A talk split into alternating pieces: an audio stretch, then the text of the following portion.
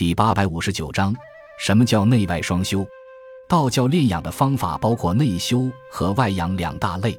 服食药物以求长生的方法属于外养，外丹修炼就是外养的一种。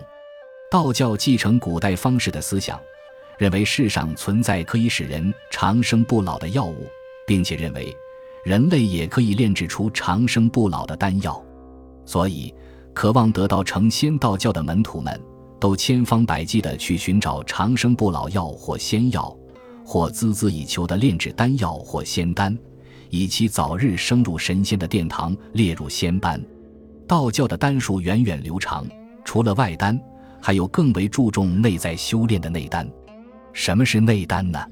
内丹是道教的方术之一，它相对于外丹而言，即人体之内的金丹。内丹术把人的身体看成一个大的丹炉，把人体本身的精气神看作炼制丹药的基本的药物。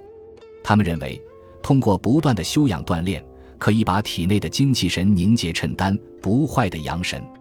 一旦内丹修炼成功，便可超越生死，升入天界。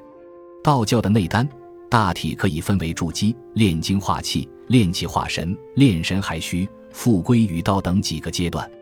为了早日得道，道士们往往不仅服食丹药、外丹，也苦苦修炼内丹。